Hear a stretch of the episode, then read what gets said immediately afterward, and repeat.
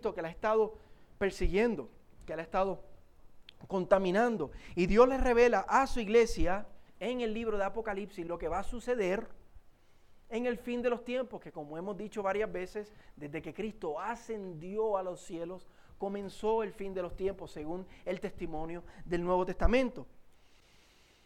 Y Dios le revela a Juan en el Apocalipsis, y hemos estado viendo que Dios va a juzgar al mundo impío con grandes juicios, que la iglesia va a sufrir el ataque del mundo y de Satanás mismo, pero la iglesia tiene que confiar porque al final ella saldrá victoriosa. Hemos visto que ella está sellada en el capítulo 7, que ella está medida en el capítulo 11 y que, que al final, y hemos visto en varios lugares en Apocalipsis, que ella sale victoriosa imágenes de ellas en la eternidad, glorificando al Señor como vimos la semana pasada en el capítulo 14. Y por eso la iglesia se tiene que mantener fiel, no tiene que temer, pero tiene que tener cuidado también de no contaminarse.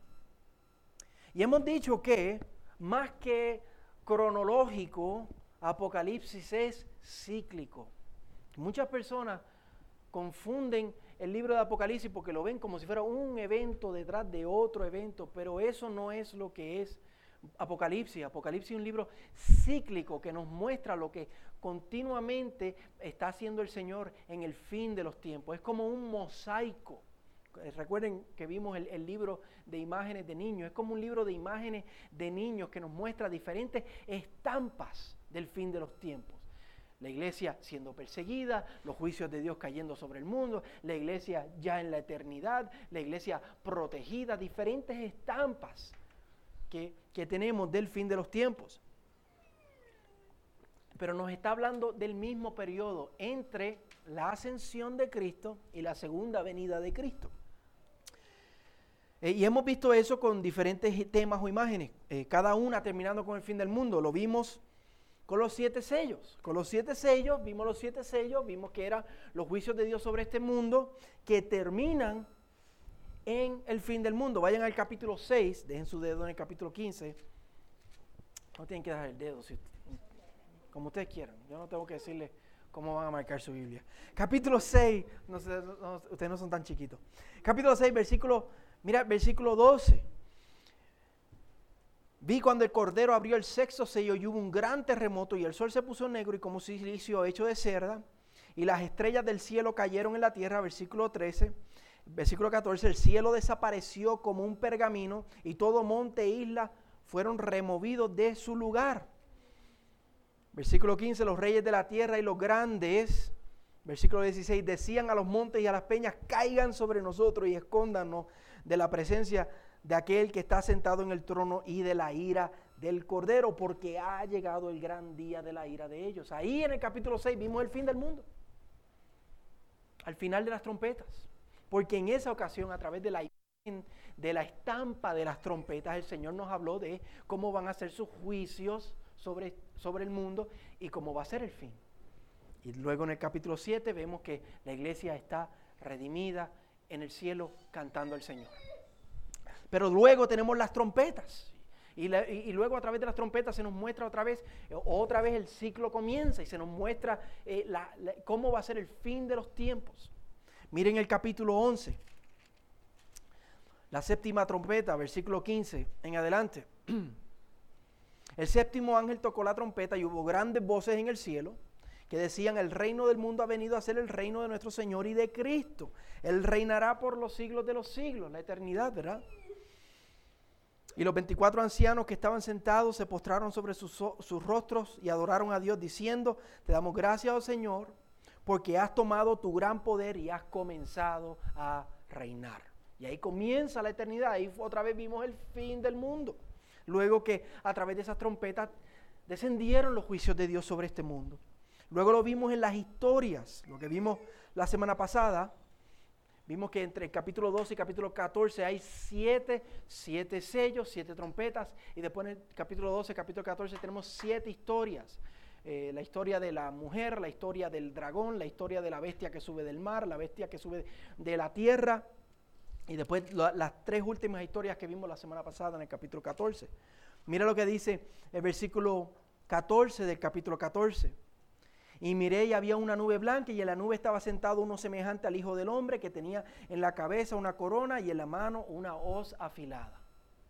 Y vimos la semana pasada que era la ciega de la tierra, fue el fin de los tiempos, nuevamente.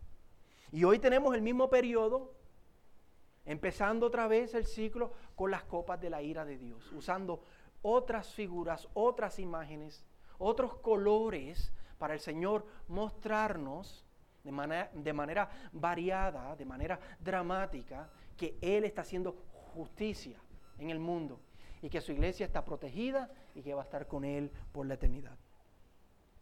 Pero otro aspecto del Apocalipsis es que además de ser cíclico, es que con cada ciclo hay un incremento de volumen, de intensidad. Hay una amplificación. Por ejemplo, en los sellos vemos que el cuarto sello, la muerte afecta solamente a una cuarta parte de la tierra.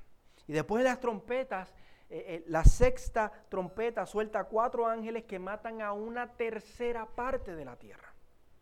Pero como veremos hoy aquí en las copas, no afecta a una cuarta, a una tercera, afecta a toda la tierra. Hay una amplificación, hay una intensificación.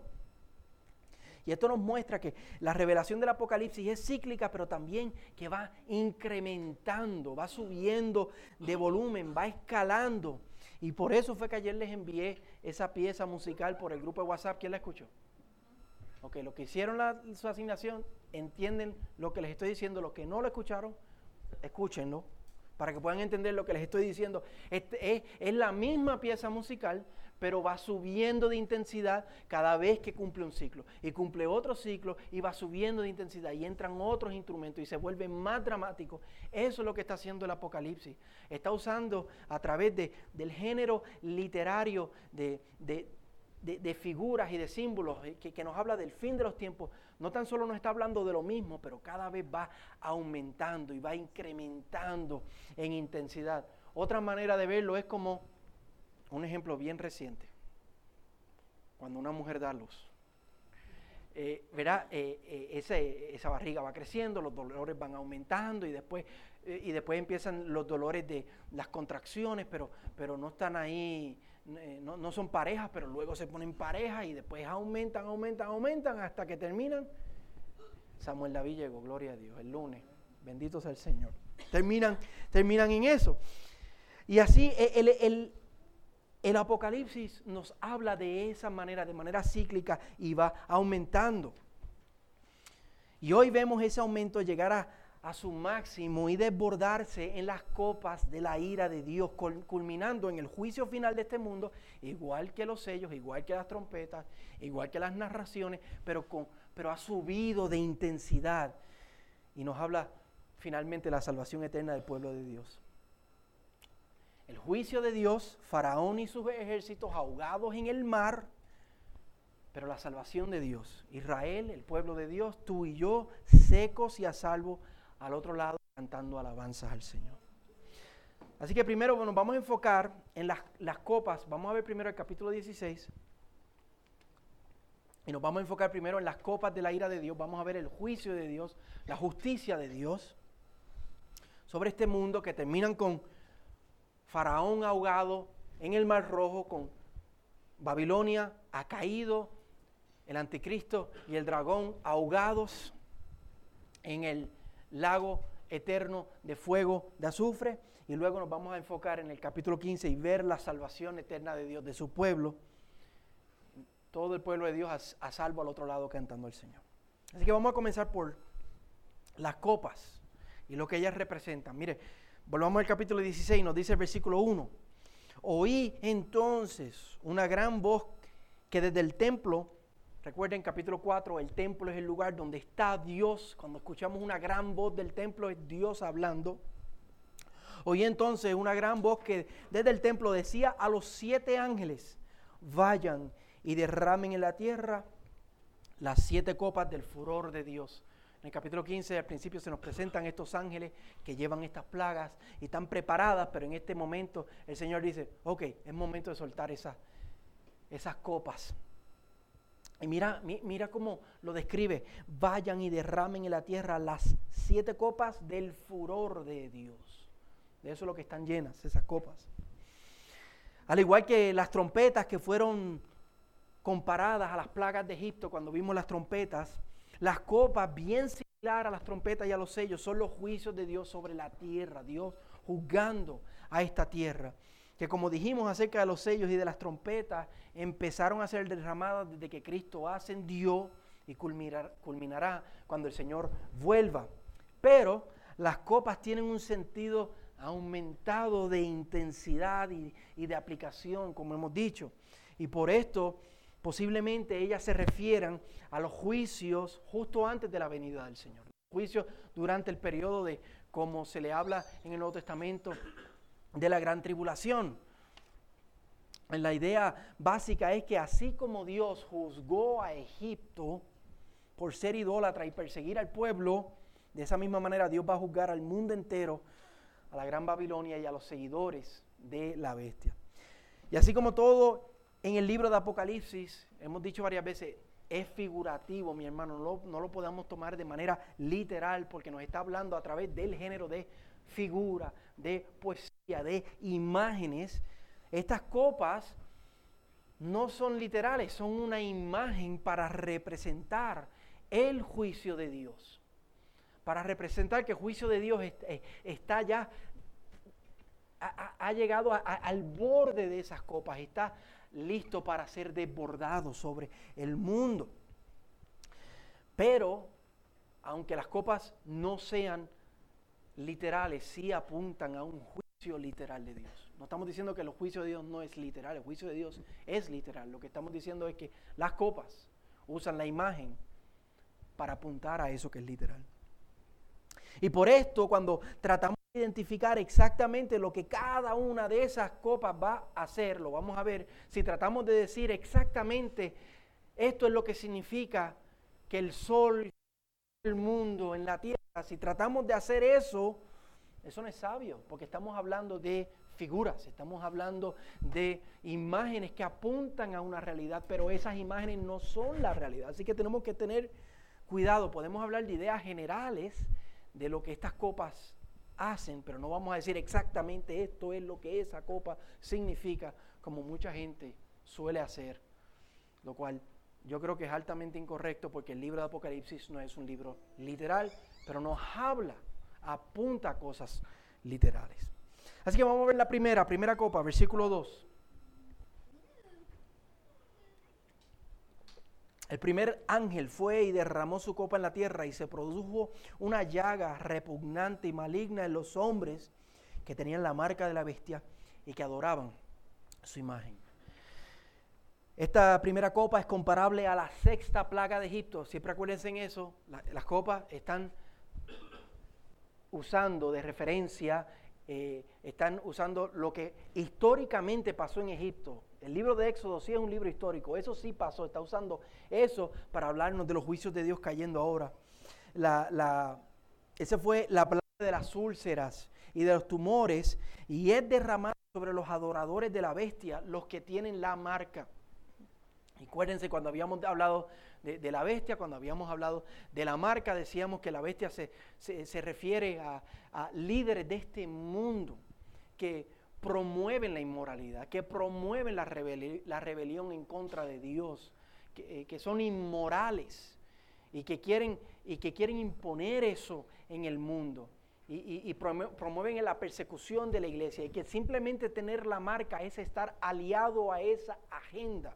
No es que tú tienes un, como decíamos, un chip o, algo, un tatuado en el cuerpo. No, no es que tú estás aliado a este mundo. Y decíamos que todo no creyente tiene la marca de la bestia. No tenemos que, verlo de manera tan, fanática o dramática. Todo no creyente es un seguidor de la bestia, tiene la marca de la bestia, porque no ha rendido su vida al Señor. Y como le dice eh, Jesús a los fariseos, ustedes son hijos de su padre, el diablo de manera bien sencilla. Esta llaga repugnante les causa a ellos gran malestar, gran dolor, así que posiblemente no es una llaga literal, sino es el efecto de, tener grande dolor en, tu vida posiblemente trauma emocional o insatisfacción con, con esta vida, con la vida misma. Gente abandonando a Dios y encontrando el sentido en ellos mismos, en esta vida y no en el Señor.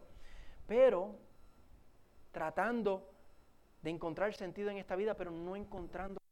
Somos hechos a la imagen de Dios y si tú no encuentras tu sentido en el Señor, tú vas a estar siempre insatisfecho, siempre insatisfecho. La segunda copa, versículo 3. Esto está sonando. Ah, el segundo ángel derramó su copa en el mar y se convirtió en sangre como de muerto y murió todo ser viviente que había en el mar. Este es bien similar a la segunda trompeta que vimos en el capítulo 8, versículo 8. Afecta al mar y mata a todo ser vivo en el mar, siendo lleno de sangre. También se compara a la primera plaga de Egipto, donde el Nilo se convirtió en sangre. Otra vez, lo más seguro es que esto no ocurre literalmente. En Egipto, otra vez sí ocurrieron literal, eso es un libro histórico, pero aquí estamos hablando de un libro figurativo. Esto apunta a desastre económico. Del mar era que vivía la mayoría de las personas del Mediterráneo en el primer siglo y todavía hasta hoy vivían del mar. Ese, ese era, de, de ahí se provenía toda transportación, de ahí provenía toda economía, todo intercambio de bienes. Así que esto está diciendo que la mayor fuente económica de, del mundo va a sufrir daño, se va a ver afectada. La tercera copa, versículo 4. El tercer ángel derramó su copa en los ríos y las fuentes de las aguas y se convirtieron en sangre. Esta es comparable, se, parece a la que acabamos de ver, se compara también a la tercera trompeta, pues afecta a los ríos, afecta al agua potable y también representa la primera plaga de Egipto que afectó el río Nilo. Y esta sangre está apuntando a la caída y la destrucción final de Babilonia, o sea que la sangre va a correr, que Babilonia va a caer, que los seguidores de la bestia, que la bestia misma va a sufrir. Eh, entonces nos recuerda la semana pasada cuando vimos que uno de los ángeles declaró que Babilonia cayó, cayó cayó la gran Babilonia. Lo vamos a ver un poquito más adelante en el capítulo 17, en el capítulo 18. Babilonia, hemos dicho que representa la inmoralidad y la rebelión de este mundo en contra de Dios. Y todo eso va a colapsar con la venida del Señor. Noten lo que dice el ángel de esta copa en el versículo 5. Oí al ángel de las aguas que decía, justo eres tú el que eres y el que eras, oh santo, porque has juzgado estas cosas. Bien importante, lo voy a leer otra vez. Justo eres tú, el que eres y el que eras, oh santo, porque has juzgado estas cosas. Anunciando no que Dios está siendo cruel, no que a Dios se le está yendo mal, está trayendo justicia, sino que Dios es justo. Que esto es lo que la gran Babilonia justamente merece. Y noten que ahí también anteriormente en el, en el libro se refiere a Dios como el que, el que es, el que era y el que ha de venir. Se nos repite así mucho en el capítulo 1, en varios lugares en el Apocalipsis. Tú eres el que es, el que era y el que ha de venir. Pero aquí solo se nos dice el que eres y el que eras. ¿Por qué? Porque ha venido, ha venido en justicia, su justicia ha llegado y Él está juzgando y eso es justo y hasta le dice, tú eres santo por hacer eso.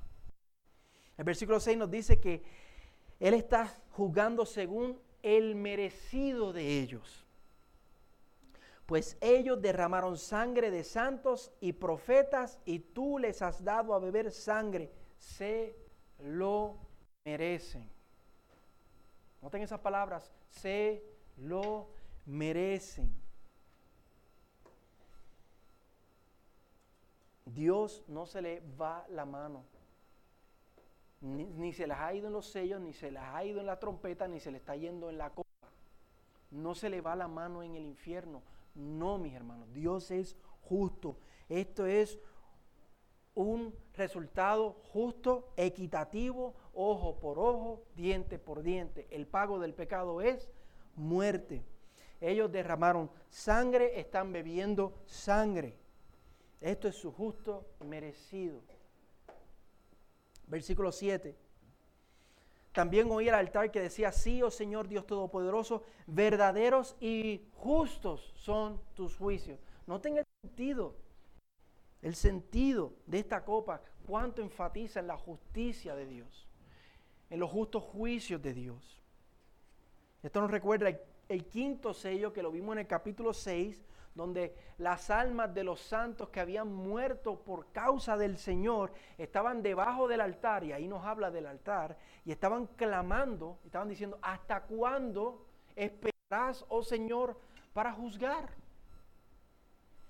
Y se les dijo que esperaran un poco más hasta que se, se completara el número de sus consiervos, no sé si lo recuerdan, pues aquí la espera se termina.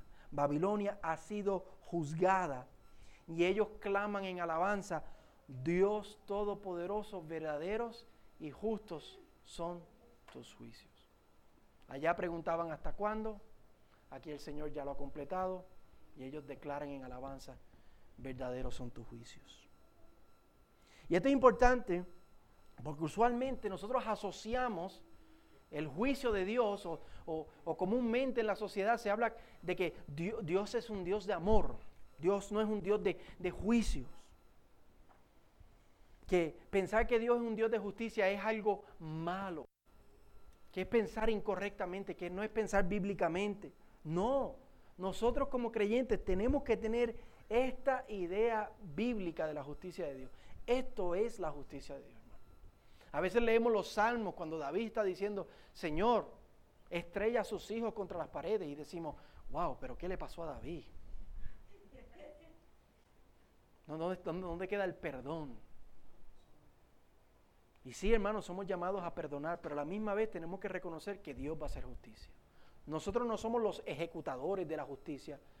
David, el pueblo de Israel en el Antiguo Testamento, Dios les dio a ellos ejecutar justicia. Ahora la iglesia ya no tiene esa autoridad, pero va a llegar el momento en que Dios va a ejecutar justicia. Y nosotros debemos desear eso. Venga tu reino. Cada vez que uno dice venga tu reino, uno está diciendo manda los sellos, manda las trompetas, manda las copas, manda a Cristo. Importante que tengamos esta idea bíblica de justicia. Porque cuando nosotros le decimos a una persona, arrepiéntete de tus pecados, porque si no te arrepientes, esto es lo que te espera. Estas son las malas noticias de las buenas noticias. Y nosotros no hacemos un buen trabajo si no compartimos a las personas. Si les compartimos solamente las buenas noticias, ah, ven a Cristo para que tus pecados son perdonados. Y no les compartimos las malas noticias, no les estamos dando el combo completo.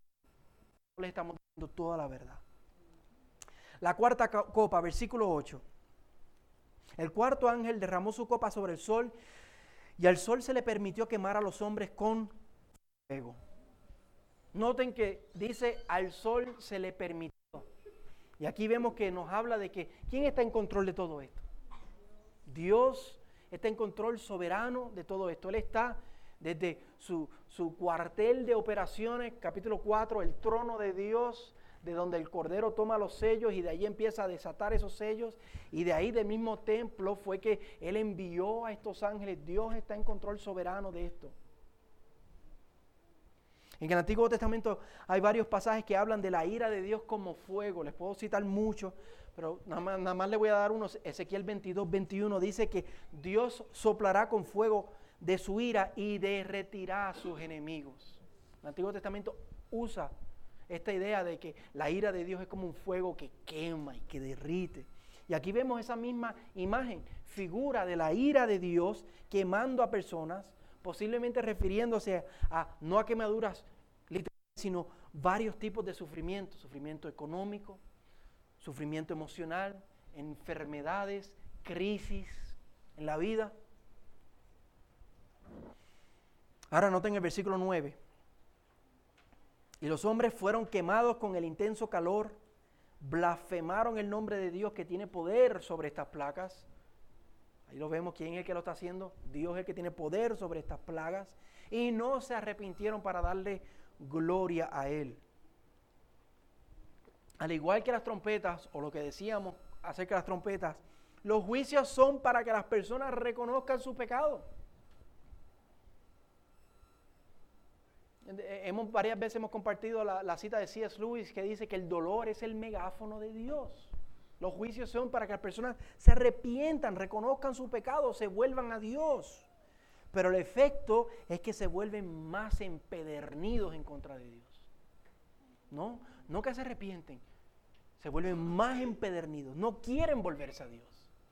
Están en contra de Dios. Es, la agenda de su vida, de todo su ser, en contra de Dios. Odian a Dios, porque Dios les ha quitado el alivio disfrute que tenían en la vida, Dios se lo ha quitado. El disfrute y el alivio que no merecían, Dios se lo ha quitado. Me recuerda lo que estábamos hablando Mayela de, del arco iris. Esa gracia de Dios, esa gracia común de Dios que Dios ha eh, dejado en este mundo para que la gente venga al Señor. Y como han robado, eh, las personas homosexuales han robado esa, esa imagen de, de, la misericordia y la gracia de Dios en el arco iris para rebelarse en contra de Dios. Ahora Dios está enviando su juicio y las personas se están quemando en dolor y en sufrimiento y en vez de volverse a Dios, están rebelándose en contra de Dios. Otra razón más, la justicia de los juicios de Dios. Quinta copa, verso 10. El quinto ángel derramó su copa sobre el trono de la bestia y su reino se quedó en tinieblas y todos se mordían la lengua de dolor. Noten el tema repetido de sufrimiento, de dolor, de incomodidad. Y aquí vemos que las tinieblas son dirigidas al trono de la bestia, decíamos cuando estábamos hablando de la bestia en el capítulo 13, probablemente el anticristo. Él como líder de Babilonia se queda en oscuridad, no le ve el sentido a la vida. Líderes de este mundo que no le ven el sentido a la vida, se quedan en oscuridad. Hemos visto personas que dicen que la vida es una náusea. ¿Cuál es el sentido de la vida? Tanto avance, tanta tecnología, tanto que hemos progresado, tanto que esa torre de Babel se ha crecido. Piensen en la globalización y no hay sentido en la vida. Están en oscuridad. Ven que todas sus labores y, frutos son en vano, no llevan a nada, no me satisfacen. Es inútil, la vida es fútil y eso trae gran dolor, eso trae oscuridad. Pero se vuelven a Dios, al que le da el sentido a la vida, Miren el versículo 11. Blasfemaron contra el Dios del cielo por causa de sus dolores y de sus llagas y no se arrepintieron de sus obras. No se arrepienten. ¿Y de qué se va a tratar?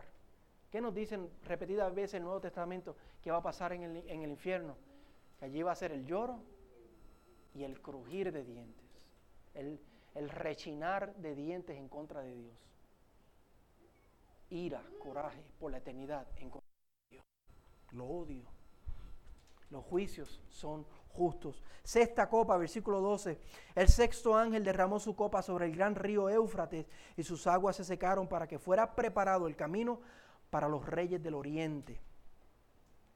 Y vi salir, versículo 13, y vi salir de la boca del dragón y de la boca de la bestia y de la boca del falso profeta, protagonistas del capítulo 12, capítulo 13, a tres espíritus inmundos semejantes a ranas son espíritus de demonios que hacen señales, los cuales van a los reyes de todo el mundo.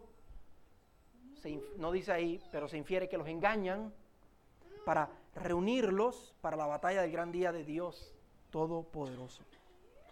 Esto evoca el lenguaje de cuando el, mar rojo fue, fue, seco. También hay un hecho histórico cuando eh, el rey Ciro de Persia cruzó el río Éufrates para llegar a Babilonia y conquistarla. Aquí se nos está hablando del colectivo de las naciones que se forma justo antes del, día final, que según el versículo 13 es provocado por el engaño de los falsos profetas, para apuntar toda su furia y todo su ataque contra la iglesia del Señor, contra el pueblo de Dios. Igual que Faraón, cuando fue corriendo detrás del pueblo de Dios, alcanzaron allí frente al Mar Rojo. Y esto lo vimos en el capítulo 11, versículo 7, cuando los testigos son asesinados. Lo vimos. Y decíamos que esos testigos somos tú y yo, es la iglesia del Señor. Somos los testigos declarando el Evangelio. Hoy vimos el ejemplo de eso con Catherine y Steven y, Catalina, que van a ir como testigos a llevar el Evangelio. No estamos diciendo que los van a aplastar allá. Pero el colectivo de la iglesia en general, es el mundo en contra de la iglesia. Ellos piensan que van a exterminar a la iglesia, pero los que finalmente van a ser exterminados son ellos con la venida del Señor. Igual que Faraón, cuando pensaba que si se metía por ese mar iba a alcanzar a Israel y los iban a aplastar, pero los que terminaron aplastados fueron ellos. Y por eso nos dice el versículo 15, estén alerta, vengo como ladrón, bienaventurado el que vela y guarda sus ropas, no sea que ande desnudo y vean su vergüenza. Oye, estos juicios de Dios en serio. Ustedes, iglesia del Señor, testigos del Señor, el templo que ha sido medido, los 144 mil sellados, cuidado cómo viven en este mundo. Séptima copa.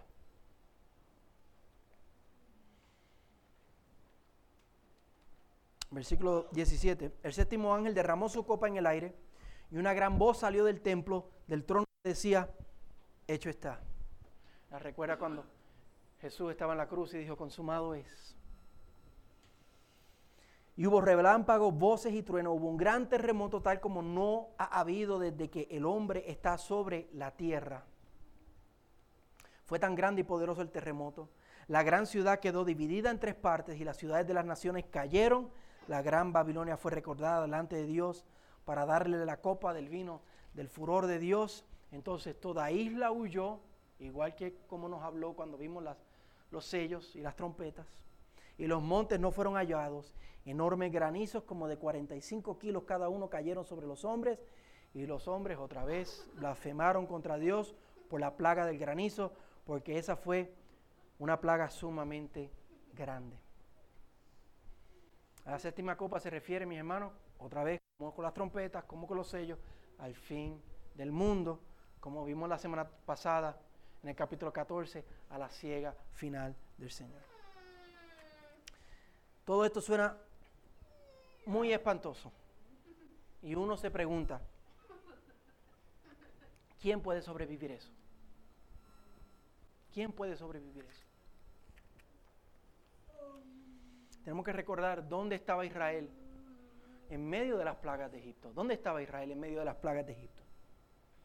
Estaban en Gosén, allí siendo protegidos por la mano de Dios.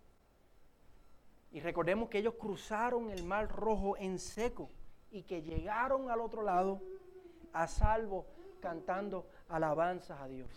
Eso no significa que la iglesia no va a sufrir, lo hemos dicho varias veces. El Señor dice que si esos días no fueren acortados, ni aun los elegidos fueran salvos. La iglesia va a sufrir. Hay mártires en el quinto sello, en el capítulo 6. En el capítulo 11 los testigos son asesinados por el mundo. La iglesia va a sufrir, pero no va a sufrir. Podemos sufrir una muerte física, pero no vamos a sufrir una muerte eterna. Como dijo Jesús cuando fue a resucitar a Lázaro, aunque tú mueras, tú vivirás para siempre. Miren, ahora sí vamos a ir al capítulo 15. Vamos a ver lo que dice el, versículo 2 al 4. ¿Dónde está la iglesia? ¿Dónde está usted? ¿Dónde estoy yo en medio de todo esto? 15, versículo 2 al 4. Vi también como un mar de cristal mezclado con fuego. Piensen en la imagen del Éxodo. Capítulo 14, capítulo 15. Vi también como un mar de cristal mezclado con fuego y a los que habían salido victoriosos sobre la bestia, sobre su imagen y sobre el número de su nombre. ¿Dónde estamos? En pie sobre el mar de cristal con arpas de Dios.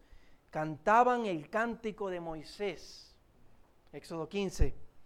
Siervo de Dios y el cántico del Cordero, no solo el de Moisés, esa historia del éxodo era mucho más grande que simplemente el éxodo, era la liberación de el Cordero de Dios para su pueblo. Y el cántico del Cordero diciendo, grandes y maravillosas son tus obras, oh Señor Dios Todopoderoso. Otra vez, justos y verdaderos son tus caminos, oh rey, después que todos esos juicios han sido derramados. Tus caminos, oh rey de las naciones, oh Señor, ¿quién no temerá y glorificará tu nombre? Pues solo tú eres santo, porque todas las naciones vendrán y adorarán en tu presencia, pues tus justos juicios han sido revelados. ¿Dónde estamos tú y yo como creyentes? Al igual que en Éxodo 15, al igual que el Mar Rojo, la iglesia está de pie sobre un mar de cristal como de fuego. O sea, un mar que está lleno, ¿qué significa el, eh, el, fuego? Lleno de los juicios de Dios. Ahí está ahogado Faraón con todo su ejército, un mar lleno de fuego. La iglesia está de pie, victoriosa y triunfante al otro lado de todos esos sellos, al otro lado de todas esas trompetas, al otro lado de todas esas copas. Estamos cantando a Dios el cántico que Moisés cantó al otro lado del mar. Pero un cántico aún más grande que el de Moisés. Eso quedó bien. Porque se trata de nuestra salvación eterna. Porque Él ya venció al dragón, a sus bestias, han sido lanzados al mar de fuego ya conquistó a Babilonia y nos salvó y estamos de pie y en victoria con Él por la eternidad. Estamos ahí cantando con alpas al Señor por la eternidad, por sus maravillosas salvación, por sus grandes obras, por sus justos juicios que han sido finalmente derramados y revelados y llevados a cabo. ¿Cómo vamos a sobrevivir, cómo vamos a sobrevivir, hermano, este mundo? el embate de la gran Babilonia, el engaño de las bestias. ¿Cómo? Dios nos va a proteger. Dios nos va a proteger. Somos los 144 mil sellados, estamos medidos por el Señor. Él nos va a proteger, Él nos va a sostener. El que comenzó la buena, obra, la buena obra en nosotros, la va a terminar. No hay condenación para los que están en Cristo Jesús. La condenación es para el dragón, para la bestia y para los seguidores de la bestia, pero nosotros que estamos sellados por el Señor, no hay condenación para nosotros. La victoria final ya es nuestra. ¿Qué nos resta hacer ahora? Otra vez el versículo 15 del capítulo 16. Estén alerta. Estén alerta. Vengo como ladrón cuando menos lo imaginemos, el Señor volverá, hermanos. Y por eso tenemos que estar alerta, tenemos que velar. Bienaventurado el que vela y guarda sus ropas. No sea que ande desnudo y vean su vergüenza. Las ropas de, de la salvación que tenemos en Cristo, de la justicia de Cristo en nuestras vidas. La pregunta que tenemos hoy delante, lo que este pasaje nos reta a nosotros hoy, lo que el Espíritu nos está diciendo a nosotros hoy es, ¿estamos velando? ¿Estamos velando, hermanos? ¿Estamos buscando al Señor de todo corazón? ¿O Dios es simplemente como una cherry encima de, una batida de vainilla al final, mientras nos disfrutamos este mundo? Estamos guardando nuestras ropas. Estamos teniendo cuidado de no mancharnos en este mundo. Este mundo de, propaganda a favor de la bestia. Estamos teniendo cuidado de no mancharnos. Eso es lo que nos resta hacer, hermanos. Velar y guardarnos, hacer de Cristo nuestro supremo tesoro. Pregúntate, ¿cuál es el supremo tesoro de tu vida? ¿Cuál es nuestro supremo tesoro? Familia, trabajo, metas, salud, comodidad. ¿Cuál es nuestro supremo tesoro? Tiene que ser el Cordero. Tiene que ser Cristo. Y eso no solamente de boca, hermano. Que se note, que se vea con cómo vivimos nuestra vida.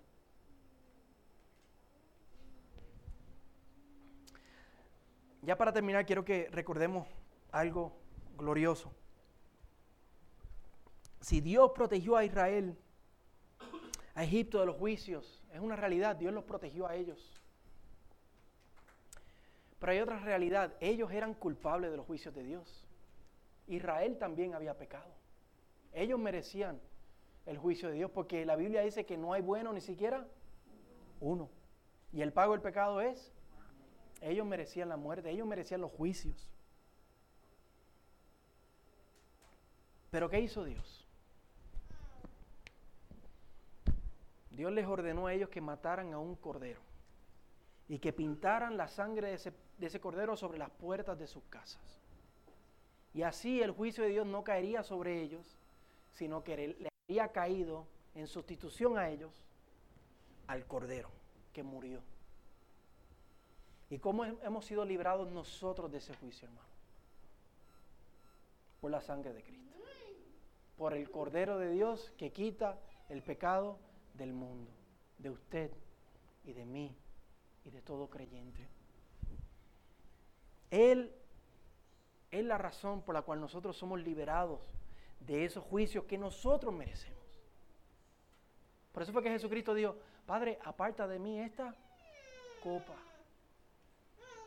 Él se bebió las siete copas de la ira de Dios que usted y yo merecíamos, completitas, en nuestro lugar, en sustitución. El Cordero fue degollado en nuestro lugar y su sangre pinta nuestras vidas y nos libera de los justos juicios de Dios. Y por eso yo quiero que terminemos hoy pasando a la mesa del Señor. Yo sé que pasamos la semana pasada, pero hoy vamos a pasar nuevamente a la mesa del Señor, recordando la sangre que Él derramó para liberarnos de esos juicios, para recordar la, la copa que Él se bebió en nuestro lugar, para librarnos de los juicios de Dios, para darnos vida eterna. Y no tan solo para recordar eso, para que consideremos el costo y velemos y no manchemos nuestras.